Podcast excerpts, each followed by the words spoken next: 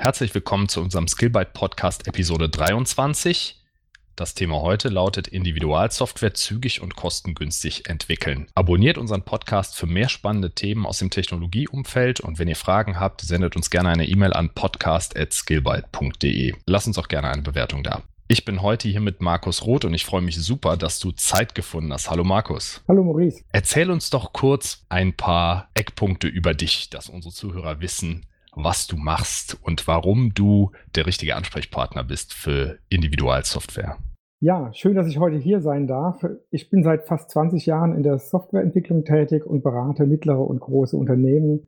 2008 habe ich dann die Expeso GmbH gegründet. Unser Schwerpunkt ist die Entwicklung von IT-Anwendungen für Unternehmen und Apps für deren Kunden. Kurzum, all das, was man heutzutage unter der Digitalisierung von Unternehmen zusammenfasst.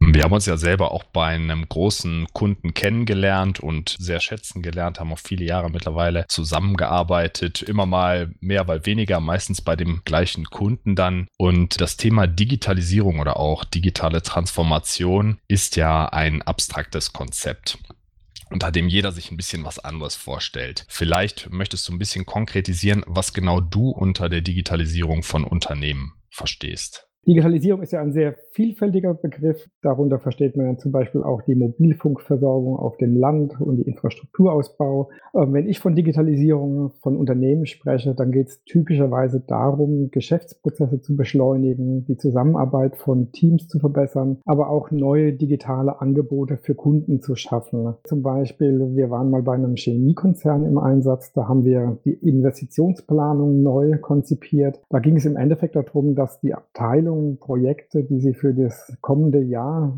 geplant haben, die ein Volumen von mehr als 100.000 Euro hatten, in Excel-Listen geplant hatten auf Abteilungsebene, die Listen wurden dann auf die nächsthöhere Ebene, auf Bereichsebene zusammengefasst. Dort kamen also mehrere Excel-Listen an, die wurden zusammenkopiert. Dann wurde auf dieser Ebene miteinander gesprochen, was denn umgesetzt werden soll. Man hört, es ist ein sehr komplexer Prozess mit vielen Medienbrüchen und äh, der geht durch viele Hände. Ja, das ist ganz natürlich, dass da sehr viele Fehler passieren können, wenn viele Menschen daran beteiligt sind und die Datei wahrscheinlich immer wieder auf und zugeklickt wird und durch unterschiedliche Abteilungen wandert. Genau, es war also ein sehr ähm, manuell intensiver Prozess, aber auch fehleranfälliger Prozess.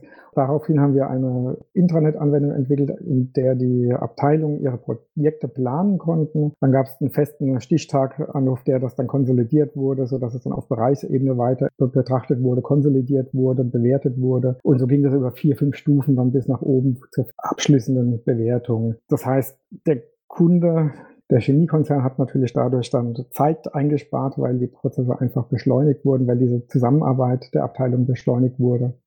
Genau. Aber auch ein anderes Beispiel, zum Beispiel für einen Energieversorger haben wir eine Kunden-App entwickelt. Du kennst das vielleicht. Du bekommst einmal im Jahr eine Postkarte, in der du deinen Zählerstand eintragen sollst. Da haben wir eine App entwickelt, wo du in den Keller gehen kannst und statt im dunklen Keller mit Kugelschreiber irgendwie deinen Zählerstand abzulesen, kannst du einfach den Zählerstand abfotografieren und hochladen. Das spart dir natürlich als Kunde dann wahnsinnig viel Arbeit. Es ist komfortabler einfach und dem Kunden, dem Unternehmen spart es viel Arbeit nachher in der äh, ähm, Erfassung der Zählerstände. Total nachvollziehbar, dass man, ja, jeder hat ja ein Fotohandy und kann quasi den Zählerstand selber beweisen oder auch abschreiben und dann an den äh, Energieversorger übermitteln. Genau. Das heißt, die Digitalisierung aus deiner Sicht, das hat du hast jetzt zwei konkrete Anwendungsfälle genannt, hat eine strategische Komponente, die hast du jetzt gerade angesprochen, also die Komponente der Prozessverbesserung. Und wie siehst du das mit technischen Themen? Also die Technologie treibt ja auch diese Entwicklung vor sich her, zum Beispiel der Wechsel von physikalischer Server-Hardware in Richtung Virtualisierung war vor einigen Jahren ein Trend. Mittlerweile geht es in die Cloud. Genau, also der technische Fortschritt ist natürlich ein wesentlicher Treiber. Also beispielsweise Beispielsweise haben wir ein Tool entwickelt für Journalisten, die im Feld sind und Videoaufnahmen ähm, machen und bereitstellen wollen, den Medienunternehmen. Und die App, die wir jetzt entwickelt haben, ähm, lädt dann diese Video automatisch hoch zum Unternehmen, führt diese Videos dann automatisch ins Videomanagementsystem ein. Und das sind natürlich Dinge, die dann technologische Weiterentwicklungen wie hier an der Stelle erhöhte mobile Bandbreiten und mobile Datenvolumen ausnutzen. Und so gibt es natürlich auch andere Beispiele wie wie ähm,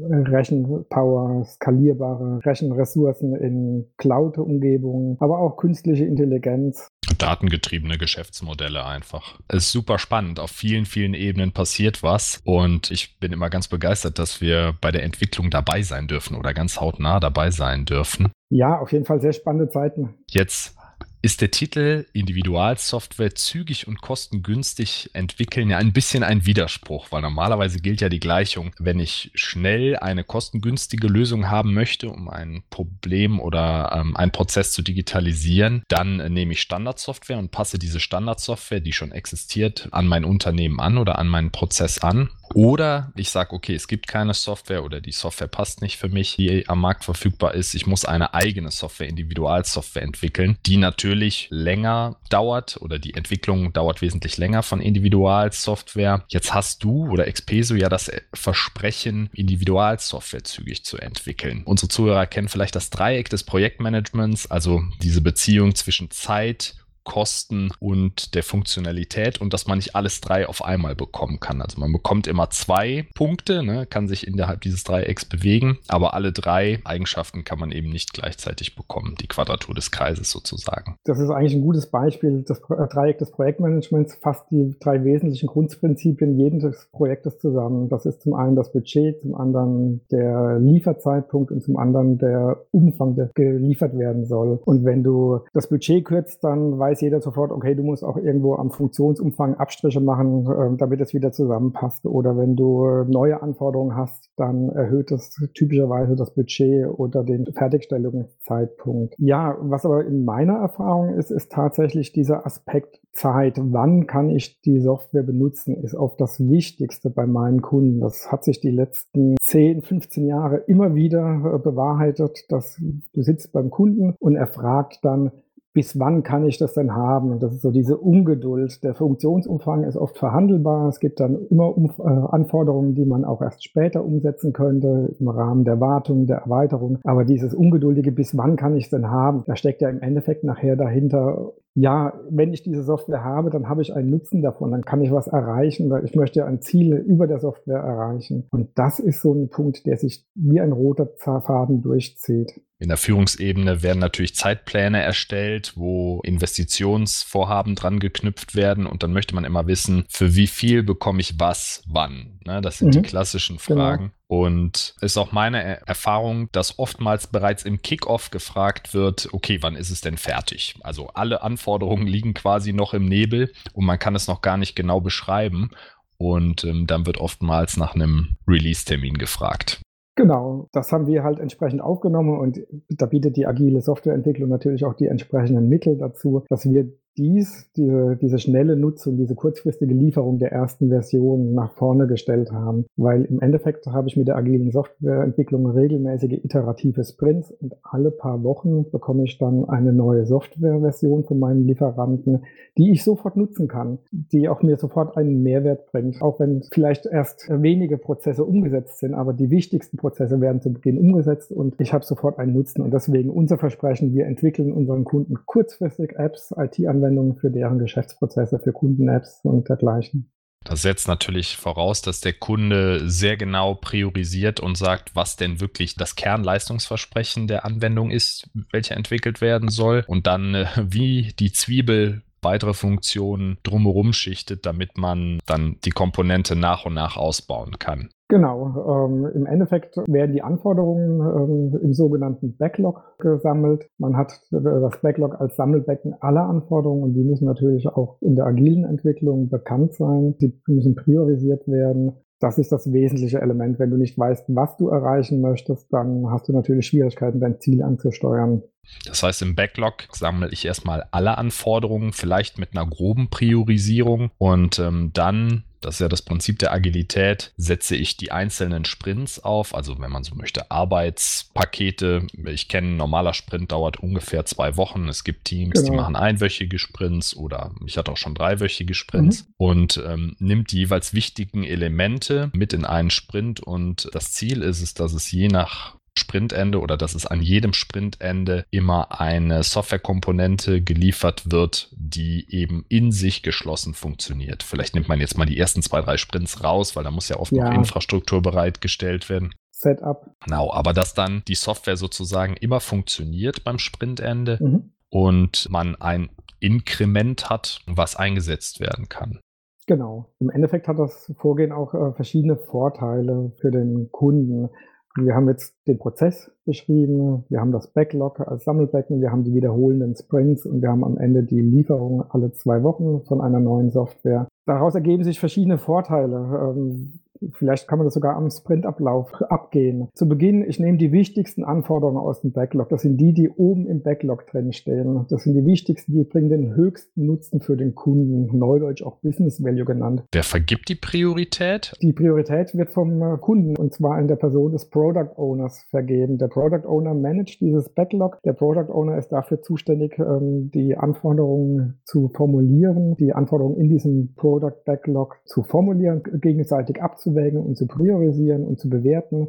Auch dann äh, zwei Anforderungen, die vielleicht im Widerspruch stehen oder die auch in der Dringlichkeit miteinander ähm, äh, ringen, wer denn jetzt tatsächlich wichtiger ist. Und so haben wir dann dieses Backlog, in dem dann diese Liste der Anforderungen dargestellt wird in der Reihenfolge der Umsetzung. Und wir wissen immer, wenn wir jetzt in Sprint starten, nehmen wir die Anforderungen mit dem höchsten Wert und diese werden jetzt in den nächsten zwei Wochen umgesetzt, so dass wir dann am Ende des Sprints tatsächlich auch schon eine funktionierende Version haben, die wir einsetzen können und nicht monatelang warten müssen, dass wir tatsächlich unsere Software oft erst nach einem halben, dreiviertel Jahr bekommen. Außerdem äh, minimieren wir natürlich auch dann das Risiko beim Kunden, weil er sieht sofort diese, Nutz, äh, diese Software, er kann sie nutzen, er kann ähm, Feedback geben, er kann, wenn er sich was anderes vorgestellt hat, das sofort korrigieren und kann über die Schiene natürlich auch steuernd eingreifen. Anderer Aspekt ist oft, Anforderungen wandeln sich häufig. Stell dir einfach vor, ähm, in so einem Unternehmen, es gibt neue Anforderungen, es gibt neue Zielsetzungen des Vorstands,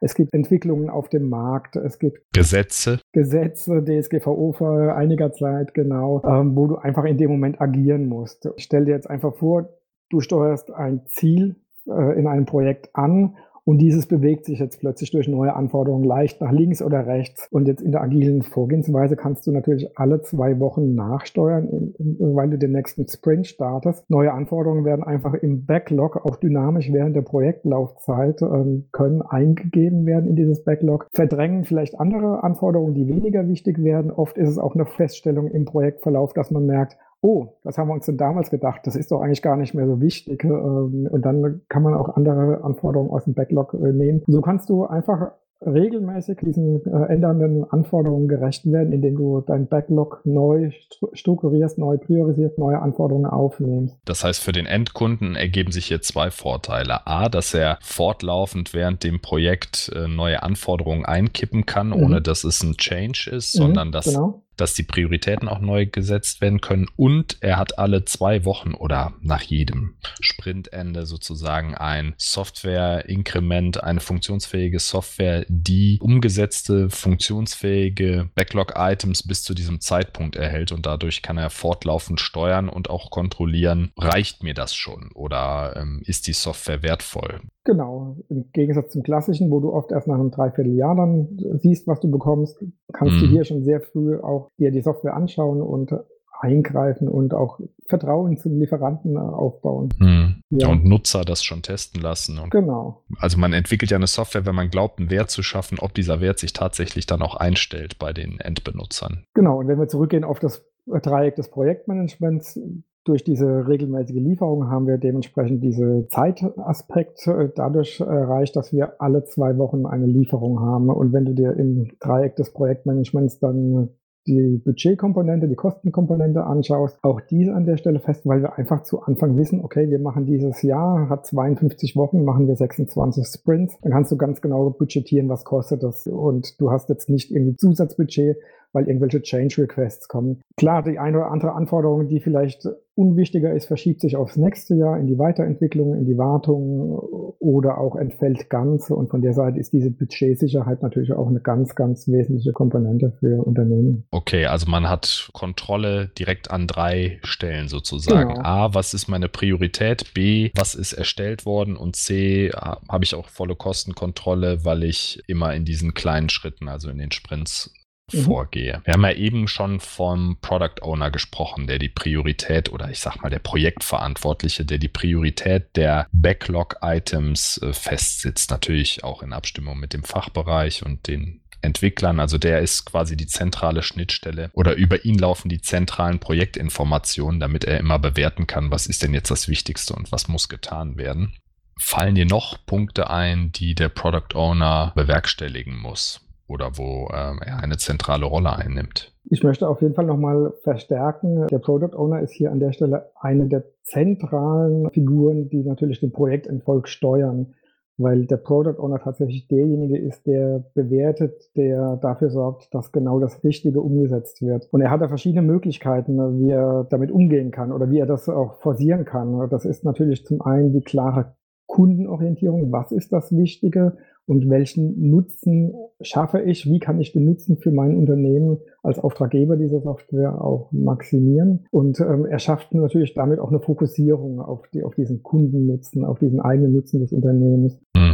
Ja, ähm, was muss er dafür tun? Das sind verschiedene Sachen. Also er muss zum Beispiel das Backlog ordentlich pflegen, verständliche User Stories schreiben, transparente User Stories schreiben, erklären, was soll erreicht werden, was soll umgesetzt werden. Er muss aber auf der anderen Seite auch das Entwicklungsteam mit annehmen und deren Verantwortung auch akzeptieren, deren Eigenverantwortung akzeptieren. Das Entwicklungsteam sagt dir am Sprint-Anfang, okay, zeig mal deinen Backlog, was sind die wichtigsten Anforderungen? Und dann sagen sie, okay, wir können drei, vier aufnehmen, aber der fünfte Punkt in deinem Backlog, den schaffen wir einfach im nächsten Sprint nicht. Und da muss er auch dann akzeptieren, dass dieses Team sagt, wir schaffen es nicht, weil in dem Moment, wo er sagen würde, aber ich brauche den fünften Punkt auch noch, nimmt er die Verantwortung dem Team weg und er kriegt, die Verantwortung hängt nachher wieder bei ihm, wenn der Sprint nicht erfolgreich war. Weil das Team stellt sich dann hin und sagt, ja, wir haben es sehr gleich gesagt, dass es nicht passt. Wenn aber du das Team akzeptierst und sagst, okay, die schaffen nur die drei oder vier ersten Items aus diesem Backlog, dann haben die natürlich auch so eine Ehrgefühl, so eine Motivation, das auch wirklich umzusetzen. Dann ähm, hast du auch ein entsprechendes Commitment. Also das sind so verschiedene Dinge, wo er ganz, ganz wesentlich ähm, Einfluss auf den Projekterfolg hat. An meiner Erfahrung ist es auch eine ganz zentrale Rolle und er wächst auch mit dem Team zusammen. Natürlich, er ist ja auch ja. Teammitglied. Ich denke, es ist auch nochmal wichtig hier zu erwähnen, dass äh, Unternehmen nicht den Fehler machen sollten und glauben, das ist eine Rolle, die nebenher erledigt werden kann, sondern das ist ein Fulltime-Job. Job. Also viele, viele Fragen, die sich beim Planning ergeben, muss der Product Owner klären. Was ist jetzt wirklich wichtig? Die Prioritäten abklären. Und ähm, es ist eine sehr kommunikative Rolle, sowohl ja. in Richtung des Teams als auch in Richtung der ja, anderen Stakeholder. Genau, Gewerke im Unternehmen, die von der Software betroffen sind oder die da ein Anliegen dran haben. Und ist auch eine sehr fordernde Rolle. Also auf gar keinen Fall sollte man da den Fehler machen und sagen, okay, dass irgendein Projektmanager kriegt das auch noch mit und äh, macht das so nebenher, sondern ähm, das ist schon eine sehr verantwortungsvolle Position und auch eine, die ja viel Arbeit erfordert und viel Kommunikation erfordert. Jetzt haben wir einige Vorteile schon genannt. Wenn du jetzt mal aus deiner Sicht schildern solltest, ein Kunde spricht dich an und sagt, Markus, ich würde gerne ein Projekt aufsetzen, was natürlich ein Erfolg werden soll. Äh, was würdest du ihm raten oder wie würdest du ihm sagen, dass er sein Projekt aufsetzen soll, dass er quasi von Anfang an äh, möglichst viele Fallstricke umschifft und direkt den Erfolgskurs setzt? Im Endeffekt ist die Vorgehensweise bei einem agilen Projekt eigentlich nicht viel anders als bei einem klassischen Projekt. Vielleicht zeige ich dir mal, wie wir das typischerweise machen, ähm, wenn wir so eine Anfrage vom Kunden bekommen. Im Erstgespräch klären wir typischerweise die Situation beim Kunden. Also hat er schon seine Vision, seine Ziele formuliert, weiß er eigentlich, was er erreichen möchte. Denn diese Ziele sind natürlich so auch so eine Art Kompass im Projekt. Ähm, jede Entscheidung, die du im Projekt treffen möchtest, kannst du natürlich viel besser äh, diese Entscheidung treffen, wenn du weißt, welches Ziel du erreichen möchtest. Weiterer Punkt, was du natürlich auch nicht vernachlässigen darfst, sind die anderen Punkte. Die Stakeholder müssen bekannt sein, der Projektinhalt muss klar umrissen sein. Diese Vision, Ziele, Projektinhalte sind eigentlich so dieser typische Rahmen, die Leitplanken des Projekts. Und nächster Punkt, was wir klären, sind die Anforderungen schon klar. Und das sind alles Punkte natürlich, die der Kunde auch selbst vorab bearbeiten kann, wo er Klarheit schaffen kann. Wo ihr ihn aber auch unterstützen könntet dabei. Genau, da würden wir auch einen Workshop anbieten, wenn das wichtig wäre oder wenn der Kunde da Bedarf an Unterstützung braucht. Was sind auch notwendige Schnittstellen zu anderen Systemen, die da gemacht werden sollen? Wir können einen Workshop an der Stelle gerne anbieten. Wir haben aber auch dazu auf unserer Homepage ein White Paper, das die Zuhörer gerne kostenlos downloaden können, mhm. in sechs Schritten zu ihrer erfolgreichen Individualsoftware. Da haben wir im Endeffekt diese typischen Punkte aufgezählt. Das ist auch gar nicht so viel anders als bei klassischen Projekten. Ich glaube, im Anschluss wird es eigentlich dann spannender, nämlich die Anforderungsanalyse. Die ist doch dann, äh, unterscheidet sich gegenüber klassischen Projekten. Auch da bieten wir wieder entsprechende Workshops zur Projektklärung an. Das heißt, was muss ich denn machen, damit dieses Projekt nachher erfolgreich ist? Im Endeffekt ist das Ergebnis dieser Workshops nachher Dokumentation der Ziele, mhm. eine Klarheit im Projekt, das sind dann Dinge, die der Kunde auch verwenden kann, ne, um Stakeholder an Bord zu holen, um die interne Kommunikation ähm, entsprechend zu steuern. Aber auch beim CFO vielleicht das Budget zu beschaffen und den zu überzeugen, dass das eine gute Investition ist. Also ihr helft dem Kunden wirklich aus, ich sag mal, einigen Ideen oder vielen, vielen Ideen so ein Projektpaket herauszuschnüren und zu sagen, okay, das ist realistisch, das sind die Anforderungen und dann in Workshops geht ihr mit dem Kunden zusammen hin und setzt das Projekt organisatorisch so auf, dass es schon ein Erfolg wird, weil ihr einfach wisst, das und das sind die Kriterien, die wir brauchen oder die Informationen, die wir brauchen, damit es als agiles Projekt durchgeführt werden kann. Genau, zu Anfang hast du ja oft die Situation in Kunden, dass da ganz, ganz viele Ideen äh, ja. im Raum stehen und dann die Frage ist, äh, wie, wie, gehen wir das eigentlich an, wie sortieren wir das, was hat auch, ist nachher auch wichtig, was ist vielleicht auch erst im zweiten Schritt wichtig. Dieses zentrale Punkt, der, das Backlog, dieses gefüllte Backlog, damit man überhaupt starten kann, ähm, auch das sind Dinge, die wir mit dem Kunden gerne klären. Was sind die Anforderungen? Äh, was sind die wichtigsten Anforderungen? Die kannst du als sogenannte Epics ins Backlog einfügen. Dann aber auch die Priorisierung dieser Epics, dieser wichtigsten Anforderungen. Dann auch eine Vertiefung der ersten wichtigen Anforderungen, vielleicht als User Stories. Äh, wenn du das, dieses Backlog gefüllt hast, dann auch dann irgendwann in einer fast vollständigen Art und Weise, dann kannst du da auch schon eine erste Aufwandschätzung machen, eine Projektplanung, sodass du auch an der Stelle dann wirklich die Basis hast, dann dieses Projekt zu starten. Ja, okay, also wirkliche Projektentwicklung von der Idee bis zum Projekt aufsetzen. Mhm. Und das ist ja super cool. Wir bei Skillbyte, wir gehen ja erst sozusagen dann hin. Wir helfen den Kunden natürlich auch dabei, aber wir sind wirklich Technologiedienstleister und mhm. spezialisiert auf verschiedene Technologien ja. und kommen sozusagen oft ein bisschen später erst ins mhm. Spielen. Ja. Schön, dass ihr dem Kunden sozusagen helft, sein eigenes Projekt ja direkt auf Erfolgskurs zu bringen. Ja, wahrscheinlich seid ihr dann oft auch äh, in der IT-Abteilung jeden beheimatet Fall. mit eurem Projekt. Wir haben oft dann auch Business-Entscheider mit am Tisch und sind in einer Phase, die dann noch mal im früheren Stadium des Projektes äh, ist. Ja. Kommt bei uns auch vor, aber ja, die ähm, Spezialität von Skillbyte ist auf jeden Fall die Technologiekompetenz und dann auch die Umsetzung. Mhm. Du hast es im Verlauf schon erwähnt, es gibt ein klassisches Projektvorgehen, was sehr starr ist und die, ja, so neu ist das agile Vorgehen jetzt ja auch nicht mehr. Also gibt es ja schon seit, ich würde mal sagen, zehn Jahren. Ähm, ja, eher auch schon länger, ja. Wird es ja schon intensiv gepusht. Vielleicht möchtest du noch mal genau sagen, worin die Vorteile genau liegen des agilen Vorgehens. Du hast es jetzt schon umrissen, aber vielleicht kannst du es noch mal so griffig zusammenfassen. Das agile Verfahren gibt es natürlich schon seit über zehn Jahren. Es zieht aber tatsächlich in dem einen oder anderen Unternehmen erst jetzt ein. Es gibt also unterschiedliche Entwicklungsstände, wie weit es schon verbreitet ist in den Unternehmen. Im Endeffekt, Agilität zielt darauf ab, immer nur das Jetzt Wichtige zu tun. Wieder der Vergleich, klassisches Projekt, ich schreibe ein dickes Pflichtenheft, das dauert Wochen und Monate.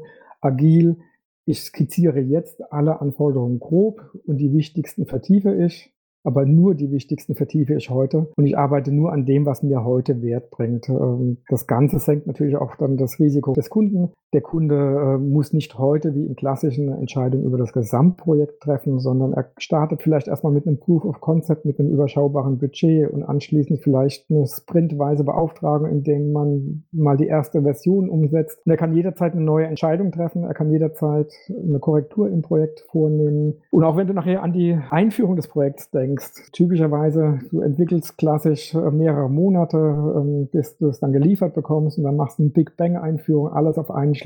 Das bedeutet, alle Anwender müssen geschult werden, alle Prozesse auf einmal geändert werden. Und agil machst du es einfach so, du nimmst dir den ersten wichtigsten Prozess vor, gehst in einem kleinen Schritt, setzt du diesen um, hast dann auch vielleicht mal erst nur eine Anwendergruppe, eine Abteilung, ein Prozess und kannst so natürlich auch dann die, das Unternehmen nicht hier an den Rand des Wahnsinns bringen, weil du alles auf einmal änderst. Also ich glaube auch, dass äh, dieses Vorgehen immense Vorteile mit sich bringt, denn, oder das ist in meiner Erfahrung, äh, gewöhnen sich auch die Nutzer der Fachanwendung sozusagen dann daran, dass sie regelmäßig, also alle zwei mhm. Wochen, drei ja. Wochen neue Funktionen bekommen und dass sich die Software immer ein bisschen ändert und weiterentwickelt. Und ja. dadurch hat man, ne, man kennt es vielleicht von den Apps, von dem eigenen Handy, man macht irgendwie ein Update, dann sieht alles ein bisschen anders aus, aber mittlerweile mhm. ist man dran gewohnt und es ist gar nicht mehr so ein großer Bruch, wenn da jetzt ein neuer Button erscheint erscheint oder eine neue Funktion erscheint. Genau. Und auch du nimmst die Leute viel besser mit, dadurch, dass die sich an diesen kontinuierlichen Veränderungsprozess eben gewöhnen ja. und dann auch wirklich sehen, oh, ich habe vor einem Monat beispielsweise eine Anforderung eingekippt und die wurde mittlerweile umgesetzt und jetzt hilft mir das. Und meistens kriegst du dann ja ein Feedback, wenn ihr das und das noch automatisiert, dann würde es noch schneller gehen. Und dann hast du diesen Zyklus, diesen Rückkopplungszyklus äh, einmal wirklich durchlaufen und hast die Leute sehr schnell auf deiner Seite oder die Endanwender sehr schnell auf deiner Seite, weil die wirklich merken, ey, wenn ich hier was sage und meine Meinung kundtue, dann bringt es auch was und die Software verbessert sich wirklich, dass ich meinen Job besser erledigen kann oder ganz neue Prozesse anstoßen kann. Ja, das ist auch ganz wichtig nachher für den Projekterfolg oder für die Projektakzeptanz, wenn du hier regelmäßig auch tatsächlich liefern kannst und Verbesserungen äh, liefern kannst. Das ist eine Sache, die nachher Vertrauen schafft und du merkst, okay, da tut sich was, da bewegt sich was und, und von der Seite hast du natürlich dementsprechend auch das Vertrauen, die Akzeptanz bei, auf allen Ebenen.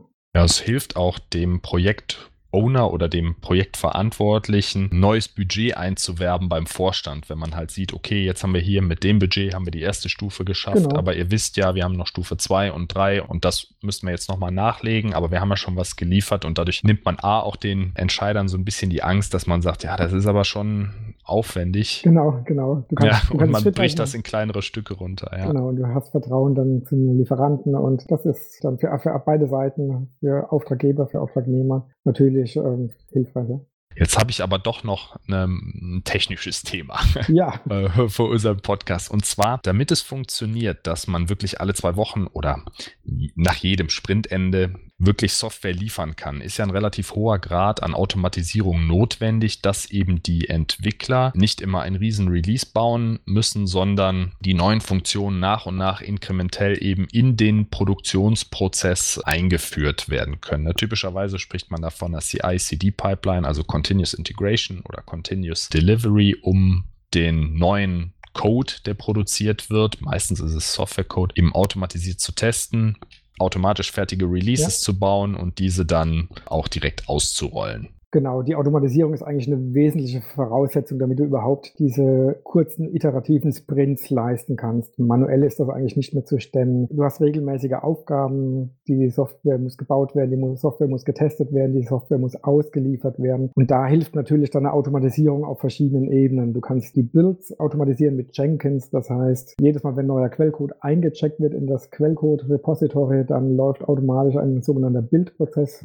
los, der aus diesem Quellcode die lauffähige Software erstellt, der vielleicht auch dann automatisch Tests laufen lässt, um die Qualität der Software zu beweisen. Du kannst nachher auch automatisiert diese neue Software dann ähm, dem Kunden bereitstellen zum Testen auf einer Testinfrastruktur. Bis hin, dass du nachher natürlich die Anwendungen auch dann beim Kunden im Rechenzentrum oder in der Cloud installierst und betreibst. Das wird bei euch, glaube ich, ähnlich sein, wie das bei uns hier ist. Wir machen das Ganze mit Java, Spring Boot für die Serveranwendungen. Für das Frontend haben wir beispielsweise Angular und Vue.js. Ähm, das sind alles bewährte, frei verfügbare Technologien. Der Kunde hat dementsprechend auch keine Technologieabhängigkeit und das Ganze funktioniert nachher dann auch sowohl auf dem Desktop, aber auch auf dem Smartphone, sodass der Kunde an jedem Ort und an jeder Zeit auch mit der Anwendung arbeiten kann. Aber ich will die Automatisierung vielleicht noch einen Schritt weiter bringen, ähm, nämlich nicht nur hier, wir bei uns in der Entwicklung müssen natürlich automatisieren, sondern es hat natürlich auch wieder für den Anwender, für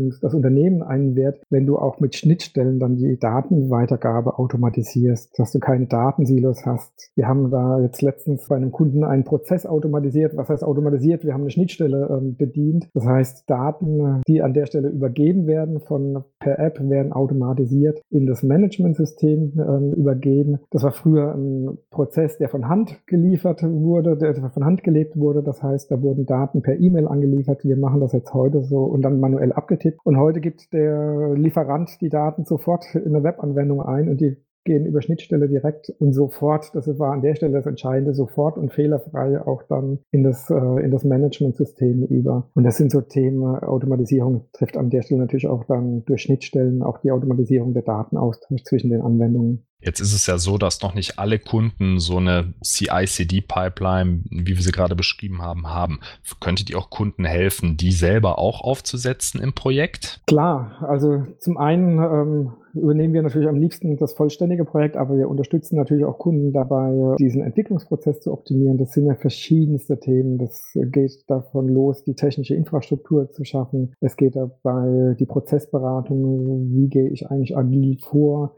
was sind eigentlich die Do's und die Don'ts in der agilen Entwicklung in der, und auch in der Softwareinfrastruktur. Also von der Seite da sind Beratungen auch eigentlich regelmäßig unser Doing. Ja. Fassen wir nochmal zusammen, was wir bis hierhin festgehalten haben. Das korrekte Verständnis von agiler Entwicklung, also beispielsweise das Einräumen der entsprechenden Ressourcen für den Product Owner, klare Priorisierung, hoher Grad an Automatisierung bei der Softwareentwicklung und vielleicht auch bei Businessprozessen mhm. sind essentiell, um Kosten für die Entwicklung von Individualsoftware im Rahmen zu halten und gleichzeitig eine sehr hohe Entwicklungsgeschwindigkeit. Mhm Geschwindigkeit zu erzielen. Gleichzeitig bekommt der Kunde die Sicherheit, das Projekt jederzeit zu stoppen oder ich sag mal an sinnvollen Punkten zu stoppen, wenn halt äh, Funktionspakete ausgeliefert wurden. Oder das Team ist ja eingespielt, es kann auch dann relativ kostengünstig einfach weitergefahren werden, wenn noch Funktionspakete dann äh, notwendig sind, um weitere genau. ja, Geschäftsmodelle zu entschließen oder Prozesse zu automatisieren. Gibt es denn noch weitere Themen, mit denen sich die Kunden befassen sollten? Also vielleicht hast du in Projekten, die du durchgeführt durchgeführt hast oder die ihr als Firma durchgeführt habt, Aha-Effekte erlebt, wo du gesagt hast, Mensch, das ist ja unglaublich.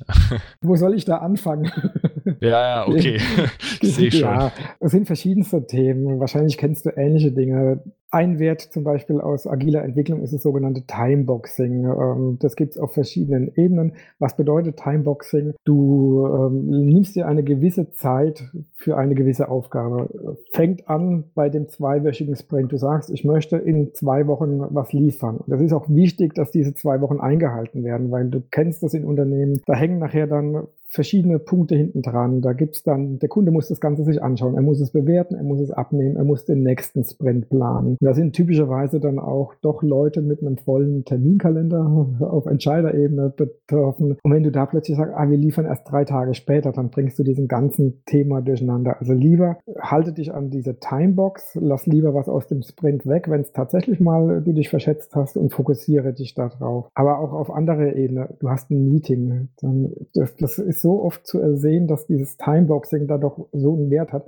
weil du sagst vorher, was möchte ich jetzt in der nächsten Stunde für Ergebnisse produzieren? Was muss am Ende dieser Stunde stehen, dass wir fertig sind? Und dann guckst du, dass du in dieser Stunde genau das erreichst und lieber 80 Prozent fertig machen, als dich in Detaildiskussionen abwandern. Andere Sache, Retrospektive. Agiles Vorgehen sieht eigentlich alle zwei Wochen dann oder im Sprintverlauf eine typische Retrospektive vor. Was ist eine Retrospektive? Das ist ein regelmäßiger Review alle zwei Wochen. Wie lief das in den vergangenen zwei Wochen? Ähm, was haben wir gut gemacht? Was können wir verbessern? Und dann leitest du natürlich daraus auch Maßnahmen ab. Ein, zwei kleine Maßnahmen. Was wollen wir im nächsten Sprint besser machen? Und so hast du eigentlich, wenn du das alle zwei Wochen machst, 26 Mal im Jahr die Möglichkeit, dich zu verbessern. Ähm, und wenn du das mal überlegst, 26 kleine Verbesserungen im Jahr, das ist besser als jedes betriebliche politische Vorschlagswesen, was du auf einer hohen Ebene ansetzt. Und es ist im Prozess eingebaut, genau. das heißt, man kann es nicht überspringen. Ja. Genau, ja. Kannst du garantiert äh, einiges ergänzen? Fehlerkultur. Äh, wie gehe ich mit Fehlern in meinem Unternehmen um? Reiße ich den Leuten den Kopf ab oder akzeptiere ich, dass Fehler vorkommen? Wenn ich mich genau selbst angucke, ich mache ja auch Fehler und wenn jeder mal selbst schaut. Wenn ich aber anderen Leuten deswegen den Kopf abreiße, was werden die tun? Die werden ihre komplette Energie darauf verwenden, ähm, Fehler zu vermeiden.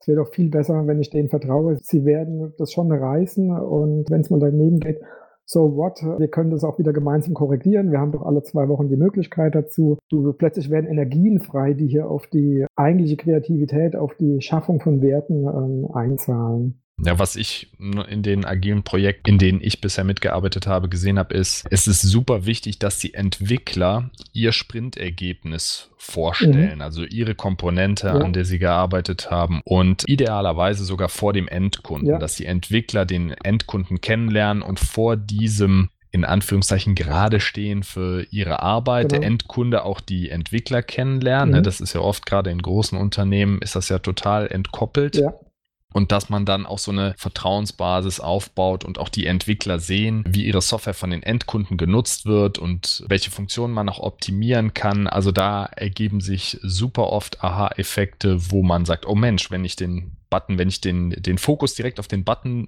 äh, lege, musst du ja nur noch Enter drücken, wenn die Maske aufgeht in 90 Prozent der Fälle und äh, sparst dir das ganze Rumgeklicke. Also da lacht mein Herz, wenn, wenn sowas entsteht. Wenn ja. du das entkoppelst durch, durch irgendwelche ähm, Product Owner, also der das alleine macht, dann hast du immer irgendwelche stille Posteffekte und das ist so viel wert. Und auf der anderen Seite sind wir doch mal ehrlich, äh, wir Entwickler sind doch alle ähnlich wie Artisten im Zirkus, wir leben doch vom Applaus unserer Anwender, die es nachher nutzen und begeistert sind. Ähm, und das ist doch auch eine Motivation für unser Team. Auf jeden Fall, dafür arbeiten wir ja jeden Tag, genau. dass äh, die Software, die wir schreiben, dann eben auch einen hohen Nutzwert erzeugt und äh, grauenhafte manuelle Prozesse, repetitive Arbeiten dann eben automatisiert, weil das kann der Computer viel schneller und wenn man mal ehrlich ist, möchten Menschen wahrscheinlich auch nicht irgendwelche simplen Datenerfassungsthemen ja. Äh, selber machen von Hand. Ja. Und wie oft erlebe ich das, dass da einfach eine Begeisterung. Ich habe letztens eine vor, vor, drei Wochen im Projekt erlebt, da war die äh, Anwenderin sowas von kindlich begeistert. Ich sage das jetzt gar nicht abwertend, sondern wow. einfach nur diese, diese, ja. diese, diese Freude. Ja, es funktioniert, jetzt kann ich das endlich einsetzen. Und das ist doch super wichtig, auch für Entwickler zu erkennen und eine Motivation. Mich freuen solche Ereignisse auch immer wieder total. Vielen Dank, Markus. Wenn unsere Zuhörer jetzt Blut geleckt haben und dich erreichen möchten, wie können sie das tun? Ja, am besten über unsere Homepage www.expeso.de. Dort gibt es ein Kontaktformular, dort gibt es meine Telefonnummer, meine E-Mail-Adresse, aber auch äh, jede Menge Whitepapers, die man sich downloaden kann. Unser Blog mit weiteren Informationen zu den Aspekten, die wir heute besprochen haben. www.expeso.de. Okay, ja, ich packe den Link auch in die Beschreibung zu diesem Podcast. Dann können unsere Zuhörer einfach äh, da draufklicken. Wunderbar. Vielen Dank, Markus. Wenn unsere Zuhörer Fragen haben, können Sie uns gerne eine E-Mail schreiben an podcast.skillbyte.de. Wenn euch die Folge gefallen hat, lasst uns gerne eine Bewertung da und abonniert unseren Podcast. Und für weitere spannende Technologiethemen schaut gerne auf www.skillbyte.de slash blog vorbei. Ich bedanke mich ganz herzlich bei dir, Markus, dass du heute dir die Zeit genommen hast. Danke, dass ich da sein durfte. Hat mir Spaß gemacht. Mir auch. Ich wünsche dir was. Bis bald. Ja, danke.